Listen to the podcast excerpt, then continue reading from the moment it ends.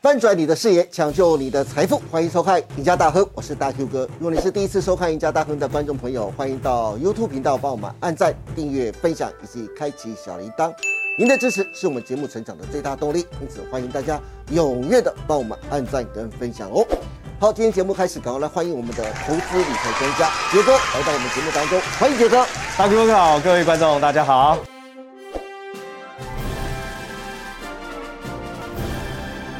是，哎杰哥啊，哎，最近的盘啊，实在是有够闷的， 真的很闷量又少。可是你知道最近我在做什么？我最近在追剧《哦，哪一部？财阀家的小儿子》，哎，我也有我才看呢、刚看啊，你已经看了？哎，好看呢、好看，你看完了吗？看完了看完了听说已经结局已经出来了，哎，真的是不是很有感觉、哦，天哪，真的是，我这最近拼命的熬夜在追剧，这样子。哦 因为其实很多人都很喜欢韩剧，哎最近就是财阀家的小儿子、啊，根据最新的调查，他的收视率是一飞冲天，登上了去年二零二二年的收视率的冠军。由于剧情影射啊，南韩的几家大企业，每个人都说，自从上流战争之后，已经好久没有这么令人追不停的韩剧了。而且听说啊，很多人一开始是被帅哥宋仲基的人气所吸引，我也是。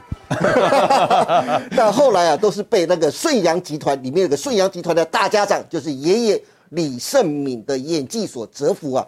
杰哥，哎哎，嗯财阀家的小儿子，既然你已经看完了，对不对？你追完了，到底里面讲的是什么样的故事？为什么能冲上去年韩剧收视率的冠军呢？财阀家的小儿子写下了韩国电视史上啊对，百分之二十六的高收视率的一个记录啊！哈天哪真的是哎我们讲说帅哥宋仲基，对不对？我其实不是看宋仲基， 我是被他的剧情所吸引的。哦，是因为他唤起了我这个大叔啊，我们讲对大叔的这个年纪的以前的一些在全球经济上发生的事情哦。是，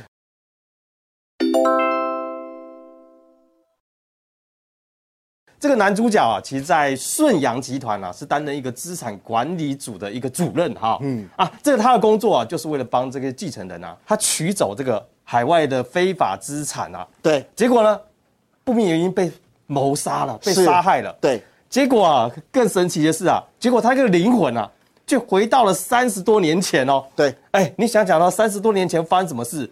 很多事、很多，事啊。对哈。结果呢，回到了三十多年前，竟然啊，嗯，成为了顺阳集团最小的那个什么小孙子哦。小孙子，对，哎哎我就看到这边，哦，结果 结果他一转世，哎、嗯是变成有钱人了。对他原本还没转世之前是一个蛮家境贫穷的，是一个没错儿子哈。结果一转世变有钱人家了，你知道吗？嗯。结果呢有趣的是啊，他跟着这些大叔大伯们啊，明争暗斗，目的就是要拿下这个这个我们要顺阳集团这个继承者的那个大位哈。对，哎，这部片子的一个时空背景啊，从二零二二啊回到啊一九八七啊，哎，可以从现在回到过去哦，三十年前，哎，贯穿了韩国重要的所有的政经历史啊，对，也可以说这部片子啊，等于重新回顾了什么全球国际重大的一个经济事件啊。是，那这个男主角啊，首先他就利用了他爷爷啊，给他这个两百四十亿的这个零用钱，对还真大桶啊。呃，两百四十一是韩元，韩元对，那时候韩哎元，对，然后呢，虽虽然看他年纪轻轻的，但是他从现在回到过去，他知道会发生一些事情，对，所以呢，他就把这个零用钱换成美金，是，然后呢，开了一家投资公司，叫做奇迹投资。是，哎、他一开始哦，他就用一股零点零七美元投资了当时有一家美国当红的什么网络书店。是，你知道那家公司呢，就是当时一九九七年挂牌的什么亚马逊、哦阿巴颂，哇，那时候才刚挂牌的亚马逊，哎，哦零点零七美元投资的好哦，便宜呀、哎天哪！大哥哥，对从亚马逊挂牌二十五年啊，几乎到现在你知道吗？哎，最高来到一百八十八美元，你知道，是，几乎哦，哼，翻了千倍啊，对，吓死人！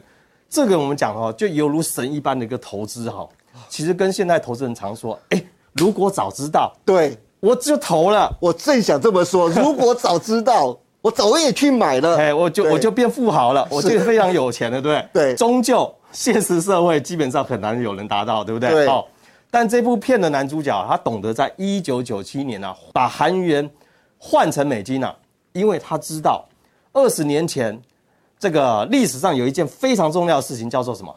亚洲金融风暴要来了。哎，对，韩国当时因为政府破产哦，捐金啊，捐什么金？黄金啊，吓我一 跳。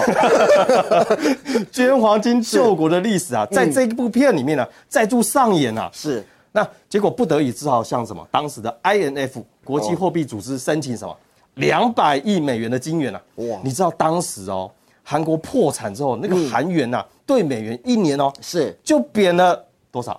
三成。哇，哎，这我让我想起啊，我们这一次美元啊，美元指数，嗯，这一年哎几乎也是强升了差不多快百分之三十哎。对，二十八百分之二十八，对一年半的时间，对，好，这一九九七的亚中金融风暴之后呢，他也知道两千年会发生什么事哦。这个时候哦，男主角啊知道说网络时代要来临了，对也就是我们当时讲的 dot com 是 dot com 的网络时代要来了哈、哦所以他领先全市场买进了一档那个新挂牌的网络公司，叫 New Data 公司哦。是这是一家什么提供免费什么网络电话吃到饱的一家公司哦。哇哎，一当时从新股一千五百块韩元，半年哦涨到多少？三十万韩元哦。一千五涨到三十万韩元，为什么？因为连续五十五天涨停板啊。哇，哦太猛了，比较特别的是啊，这个是男主角一上市啊就买进，哎，他居然引诱他姑姑是来投一千四百亿韩元帮他抬轿。可是这也无可厚非啊，后康道修博啊，没有了，他是在暗算他是姑姑 了。或是甚至他暗示他姑姑说：“哎、会找到三十万以上哦。”哦哦，结果、啊、他自己投的这个部位啊，是涨到二十八万的时候，把这家 New Data 科技公司的股票全部处理掉，全部卖掉。除薪你知道它的涨幅报酬率多少、啊？多少啊？两百倍，两百倍，两百倍啊！哇，但他姑姑早早就卖掉了哦。哎，这个跟我们投资的很像啊。哎，赚一点钱啊，赚个一成两成就跑掉了。是结果呢，眼睁睁看它涨两百倍，不敢心追里心里捶心肝，你知道吗对？又讲了，早知道，早知道。是，他姑姑卖掉之后，后来又怎么样？追高了，哦就跑去追追高高又买回来了，哇，那跟我们现在散户的做法完全完全一样，模这就啊是投资心理啊，是投资人性哈。嗯。结果两，我们也知道，两千年出现了个千禧年的网络泡沫哈，对一破灭，完了，New Data 科技这家公司的股价一年内哦，暴跌了百分之九十八。哇，天，跌回原形， 结果他姑姑惨赔收场，你知道吗？哎、这好像跟很多的投资人、股市投资人一样啊，一样啊一样的情况嘛，对哈。到了二零零一年啊，这个韩国提前偿还了这个 IMF 这个一百九十五亿的外债之后呢，哎，经济活动又开始活络了，又恢复了所谓的国外投资之类的是哈。但男主角知道哦，二零零一年会发生一件事情，嗯，哦，很著名的非常重要的大事，叫做美国双子星九幺幺攻击恐怖攻击事件哦。我们也知道九幺幺恐怖攻击事件啊，其实只影响两天而已。对，啊，股市大跌两天之后呢，哎，男主角知道趁那个时候呢，开始什么全力买进绩优股。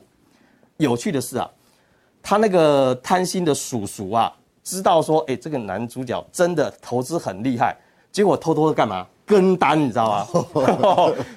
跟着这个男主角买什么航空、饭店、旅行社、保险股啊，是结果没没有算到说男主角设了一个陷阱给他的叔叔跳，你知道吗？哦哦哦，当然了，这个事件的下跌会影响到投资的情绪了。这个时候呢，他叔叔呢就说：“哎，一定会让股市进入长期空头。”嗯，所以呢，他把股所有的股票卖掉之后呢，反空，还拿去做放空避险哦，是因为他说了一句话说：“嗯，用以对抗熊市，所以要用放空避险来对抗熊市啊。”啊是，嗯，结果啊、韩国股市就从九幺幺恐怖攻击的那两天的低点之后，事后一个月反弹了百分之四十五哦。哇，他叔叔被嘎了，对对对，所以很快就出现低点之后反弹。是好，那男主角在剧中有一句台词这么说的啊，这个句话真的是蛮有意思的。是就说到哈，投资足以对抗熊市的卖出选择权，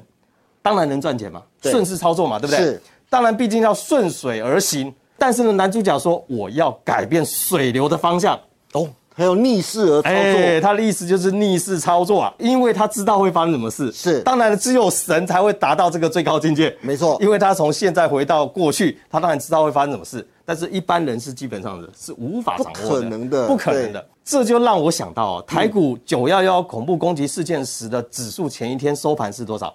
四千两百八十九点。是那因为九幺幺利空之后呢，再跌了两成哦。对，到了二零零一年的九月二十八，出现了最低点叫做三四一一。是当时大部分的股民啊，我们讲对台湾的股民都跟片中的叔叔一样，一样悲观看空。结果啊，二零零二年四月的时候，你知道台股最高反弹到多少？就从三四一反弹到六四八四哦，哇，几乎快要涨了一倍啊。对，快涨一倍耶，对对对，但是啊，嗯这毕竟就是什么影集啊， 对，毕竟还是电视剧，还是电视剧啊。是在现实世界中啊，真的有这么神准的投资的人吗？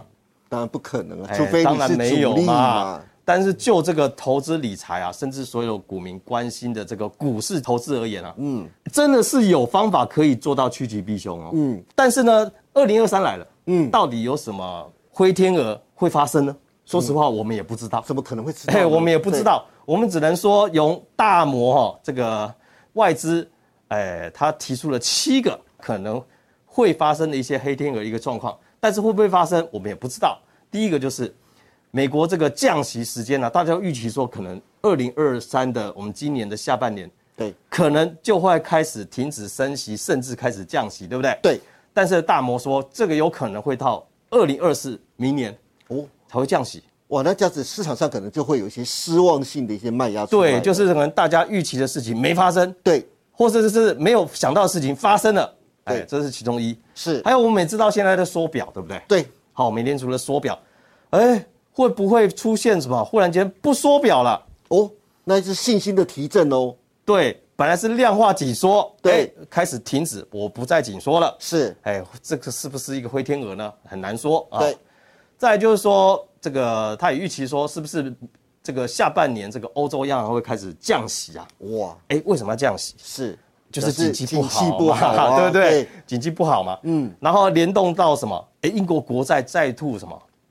先抛售抛售，嗯啊，这个抛售感觉上就会出现什么流动性风险哈？对，会造成会不会股债双杀的一个情况哈？是，哎，这个是他在预期说会不会发生这个黑天鹅的事情。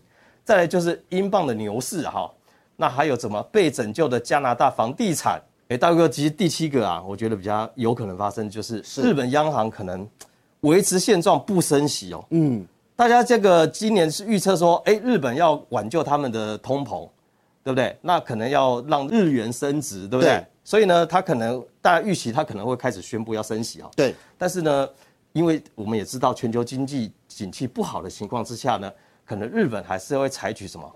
哎不升息哦都不动作，嘛还是维持零利率这样的一个情况啊、哦。哦是哎、我觉得这个机会比较大。嗯，但其他什么黑天鹅呢？哎、不好说，让大家猜到的就不叫黑天鹅了。对没对错所以你在股市投资，其实我们最怕就是那个未知的事情发生，然后导致大家的心理情绪上的恐慌达到极致的那一个事件。是那当然，这个二零二三的变数非常多，谁能够像这个财阀家的小儿子的男主角一样，能够事先知道，哇，那真的可以靠什么？靠投资赚一大笔钱哈、。对那当然呢，我们如何去掌握哈？其实呃，我在财经黑杰克也花了一集的时间教各位教大家如何去掌握这个投资的一个方式哈。比如说，呃，我特别在十二月三十号的时候，财经黑杰克里面有教大家如何去用这个方式。比如今年的低点来的时候，我们如何分批建仓，是哎，如何去达到把你的成本降到最低？因为我没办法掌握最低点嘛，是所以我可以利用的是我分批建仓，把我的成本降到最低点附近，这样的方式。那未来当涨上去的时候，我也预期这个今年呢，如果低点出现之后，会来一个将近五千点的一个行情啊。嗯，那那个行情来的时候呢，相对的你要懂得如何去分批卖出减仓的一个方式哦哦很重要哦哎、对对对，那重点是我们讲说技术分析没用吗？绝对有用。如果你看基本面的话，我相信很多人说，哎、台积电基本面那么好，为什么股价还要从六百多跌到对跌到四百，对不对？所以呢，技术面绝对在空头市场、熊市市场是最好用的一个方式。所以呢，基本上呢，大家也不要排斥它，因为它可以带你趋吉避凶。那如何去建仓？其实站在我杰哥的一个操作里面哈，我会用一些呃关键的移动平均线以及这个乖离去搭配，一旦出现那个讯号的时候，就开始喷皮建仓。是那当弹上去的时候呢，哎，也出现这个乖离过大的情况之下，那也要开始嘛，分批减仓。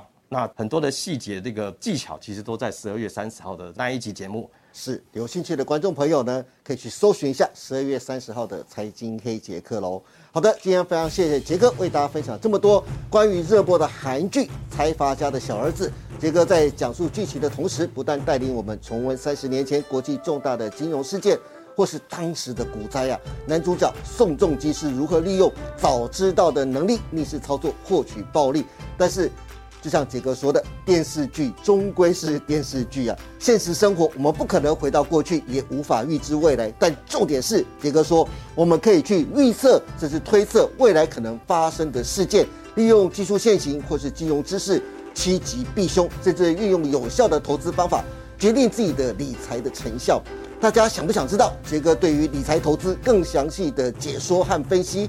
欢迎大家每天下午的四点半锁定在 YouTube 上架的《财经黑杰克》节目网址就在我们影片的下方，哦欢迎大家踊跃的点阅跟分享哦。今天非常谢谢杰哥带来这么精彩的分析，也谢谢大家收看我们赢家大亨，别忘记每周一到周四下午的五点半我们再见喽，拜拜。本公司所分析之个别有价证券，无不正当之财务利益关系。本节目资料仅供参考，观众朋友请勿看节目跟单操作，应独立判断、审慎评估并自负投资风险。